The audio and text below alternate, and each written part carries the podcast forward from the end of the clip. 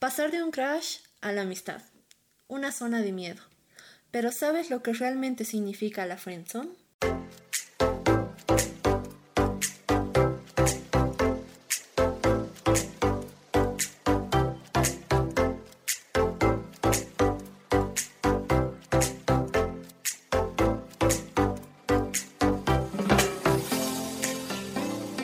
¿Cómo están gente linda? En Postdata Te Amo nos dimos la tarea de buscar los mejores consejos sobre el amor y junto a ustedes queremos aprender a amar y a ser amados. Es por eso que cada semana presentaremos diferentes temas relacionados al amor. Yo soy Sergio. Y yo Adriana. Hoy queremos tocar un tema del que todos hablan pero muy pocos te dan consejo para el momento en el que estés ahí. Cómo enfrentar la friendzone. Así que les daremos unos consejos de qué es la friendzone, cómo salir de ella y cómo enfrentarla también. Nos vamos al primer punto y es, no ahorras para comprarte una casa y solamente la pruebas. Si eres joven y tal vez anhelas un día tener una casa, un auto y demás, imagínate que ahorres, ahorres, ahorres y en el momento en el que llega, simplemente pruebas un auto. ¿De qué te ha servido ahorrar? ¿Y por qué te estoy diciendo esto en este, en este programa sobre la friendzone?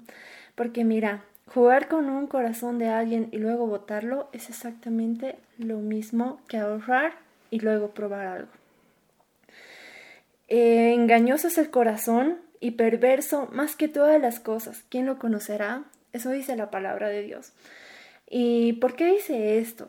Tal vez dicen, tú piensas que todos tenemos un corazón puro o en algún momento lo hemos tenido, pero el corazón es emocional. El corazón un momento está feliz, otro momento enojado, el otro triste.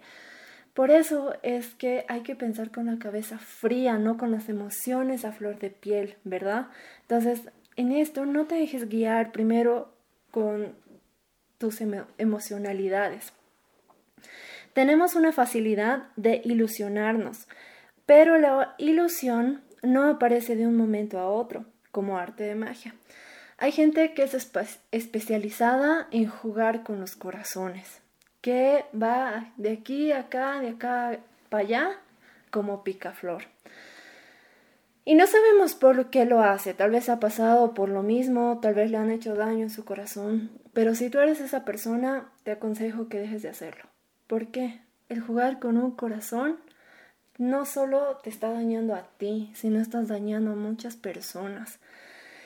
Y esto de la ilusión es que como humanos tendemos a hacernos una novela, ya seas chico o chica, más que todo sí las chicas. Pero esto no eh, sale de pronto, te das cuenta, tú has hecho algo o te han hecho algo para que esa ilusión empiece. Algo que quiero marcar aquí, que enamorarse no es lo mismo que ilusionarse. Eso tiene que quedar bien claro. Pero obviamente en una ilusión puede llegar a mucho más.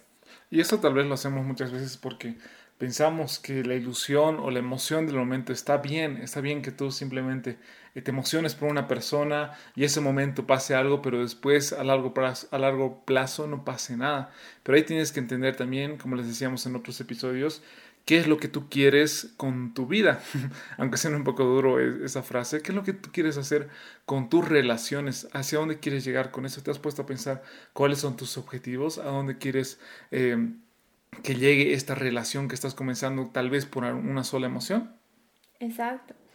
Y el ilusionar a una persona, pues mm, no me, no me van a venir con el cuento de, ay, no, yo no sabía que le gustaba y así. Porque eso no pasa. Nos damos cuenta cuando realmente le importamos a alguien, porque está ahí pendiente de nosotros y demás. Así que tú, si tú eres una persona que está ilusionando, vas a acabar mal. No solamente la otra persona, sino tú, porque vas a caer en un juego y tú mismo vas a caer en una trampa. Lastimosamente es un juego que se nos sale de las manos porque estamos hablando con personas y no estamos eh, tratando tal vez con juguetes o con cosas físicas que nosotros podemos reconstruir, sino son personas y ahí tal vez es que se te puede salir de las manos porque no sabes cómo va a reaccionar la otra persona. Por eso aprende a conocer a las personas, date el tiempo. Muchas veces eh, una ilusión empieza con algo que simplemente has visto. Ves a algún chico que te atrae y dices, no, él es perfecto. y en realidad no lo has conocido, no sabes cómo actúa, no sabes en qué momento reacciona bien, en qué momento reacciona mal. Entonces mejor date el tiempo de conocer cómo en una amistad. La amistad no es mala, porque ahí es donde conoces verdaderamente a la persona. Totalmente, y con, con, lo que decías en el título del punto me parece súper bueno, porque en una amistad tú estás dispuesto tal vez a ir invirtiendo y ahorrando ese tiempo, estás dispuesto a dar de tu, de tu tiempo, de tu esfuerzo para pasar eh, tiempo, valga la redundancia, con otra persona. Y no solamente probarlo y dejarlo. Sí, totalmente.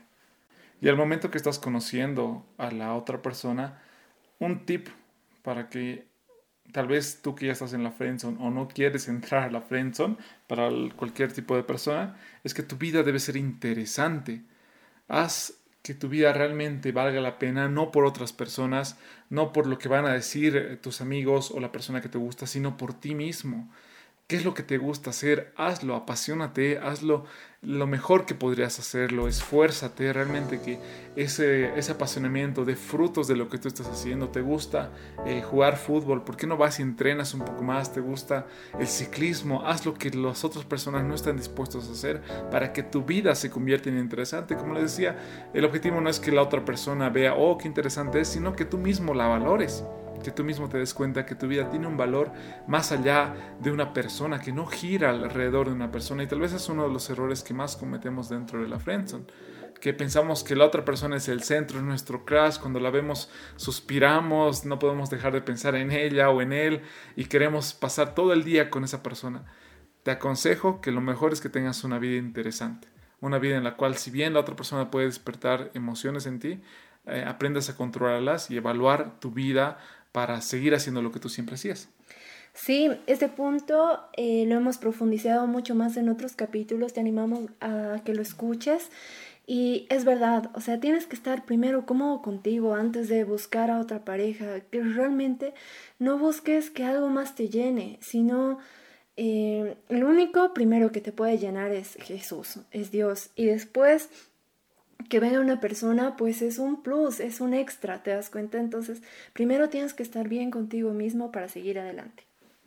¿Y cómo vas a probar que realmente estás enamorado, que amas a una persona? ¿Cómo pruebo yo? Y te pregunto a ti, ¿cómo pruebas tú en el caso de que estés casado, que amas a tu esposa, a tu novia? ¿Cómo puedes probarlo? Puedes darle un número y decirme, yo la amo eh, de, eh, sobre 100, la, la amo 99 o la amo 99.5.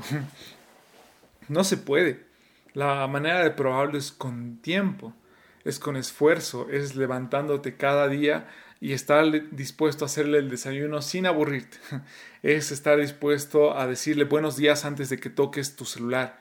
Es estar dispuesto a hacer cosas que no hacías por las otras personas, pero en un tiempo determinado. Se va construyendo. Es lo mismo que cuando te inscribes al gimnasio, vuelves a tu casa y el primer día y ves los resultados, no ves nada porque solo ha sido un día.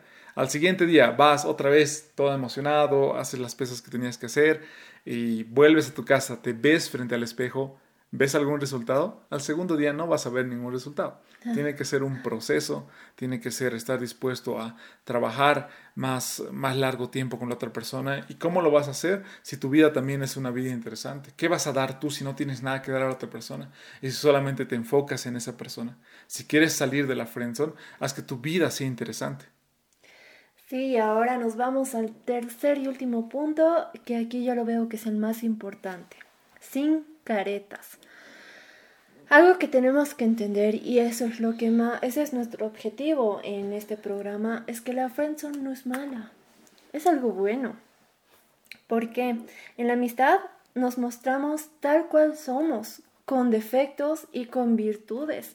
Lo que lo contrario contrario de qué pasa cuando conoces a una persona que es tu crush, que realmente te está atrayendo y qué pasa, o sea, te invita a salir y buscas ponerte una careta, buscas aparentar, sacar lo mejor de ti. Y pasado el tiempo, si llegaran a tener una relación y sale algo, alguna cosita desagradable, ¡ah! ¿con quién estoy? ¿Te das cuenta? En cambio, en la amistad, te muestras demuestras quién tú eres. Totalmente, y ahí lo que tienes que hacer es probar la emoción que has tenido por esa persona. Es decir, se ha aparecido ahí en tu universidad, en el trabajo y las primeras luces dan que es una buena persona, que es muy alegre, que le gusta socializar, tal vez, no sé, como tú, tú la hayas visto o lo hayas visto, pero conócela un poco más, cómo trata a las personas, cómo trata a los animalitos, cómo responde una llamada de sus papás, de sus hermanos, ahí te vas a dar cuenta de muchos detalles de su carácter. Una vez me aconsejaron que como trata a su papá, así te va a tratar así. Y tal vez no en el 100% de los casos es real, porque todos somos diferentes, pero en, en, la mayoría de los casos sí se da. Como trata a sus papás, el respeto que, le, que, les tiene, el amor que les tiene, también te lo va a demostrar a ti cuando ustedes ya pueden estar juntos. Sí, mira, eh, la palabra dice, el amigo ha de mostrarse amigos, y hay un amigo más unido que un hermano. Piensa en tu mejor amigo, en tu mejor amiga. ¿Disfrutas pasar tiempo con esa persona? Sí, ¿verdad? Porque realmente por algo es tu mejor amigo, te comprendes, te entiendes, puedes hacer, eh, no sé, monadas con esa persona sin ninguna vergüenza. Y así, en una amistad fortalecida, en una amistad realmente donde te muestras tal y como eres, puede llegar a pasar algo más. Mira, en el caso de mi esposo, y mío, hemos sido amigos antes, antes, y, fue muy hermoso porque realmente yo no tenía miedo de mostrarme así como era, y eso ha fortalecido nuestra, nuestra relación, lo que estaba empezando. Si tú agarras y te haces la ilusión en tu cabeza de que una persona es, no sé, pues, no, es que es todo lo que he soñado, toca la guitarra, eh, que lee poesía, yo no sé, yo no sé tus gustos, ya estoy diciendo cosas al azar. Pero si te estás haciendo cosas en tu cabeza y no lo conoces, muy probablemente pase que cuando realmente lo conozcas en una relación te decepciones, decepciones. Así que la friendzone es algo muy bueno enamorarte de un amigo pues es algo sólido, es algo donde realmente pueda haber una relación eh, fructífera, una relación donde todo pueda desarrollarse bien. Como les decimos, las relaciones no se basan simplemente en emociones, en qué tan bonito se ha vestido hoy y el perfume lindo que tiene, el perfume sabroso que huele hoy, pero lo tienes que ir probando. Esa relación va eh, ser mucho más sólida si conoces a la otra persona y es una decisión racional la que tomas.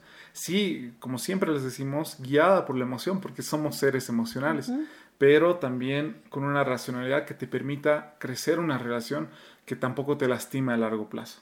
Para finalizar, te queremos decir que no te dejes llevar por lo que te imaginas que es alguien. Date el tiempo de conocerla, date el tiempo de también mostrarte a ti tal y como eres sin fingir nada. Totalmente, además trabaja en tu propia historia, trabaja en tu propio propósito. Vas a ver cómo eso puede atraer a la persona correcta, porque van a estar alineados tal vez con el mismo propósito en el cual tú estás trabajando primero porque sabes que tienes que hacerlo, porque sabes que Dios te ha creado con ese propósito para hacerlo. Entrar a la friendzone es algo muy bueno, porque ahí es donde en una amistad conoces realmente a la persona y puedes disfrutar de una verdadera relación. Sí, totalmente. Espero los consejos que les hemos dado les haya gustado mucho. Si quieren preguntarnos algo más, no olviden escribirnos a Instagram, a Facebook. Tenemos muy buenos amigos que siempre nos están eh, eh, dando el feedback del podcast, que son Samuel Vargas y Camila Exeni, que queremos saludarlos en esta ocasión. Gracias por todo su apoyo, por escuchar los eh, episodios. Y además, a todos ustedes los que escuchan este podcast, queremos decirles que todos los consejos que les dimos tienen una base bíblica. Nosotros basamos lo que hacemos en el amor de Jesucristo. Porque cuando murió en la cruz nos dijo, postdata, te amo.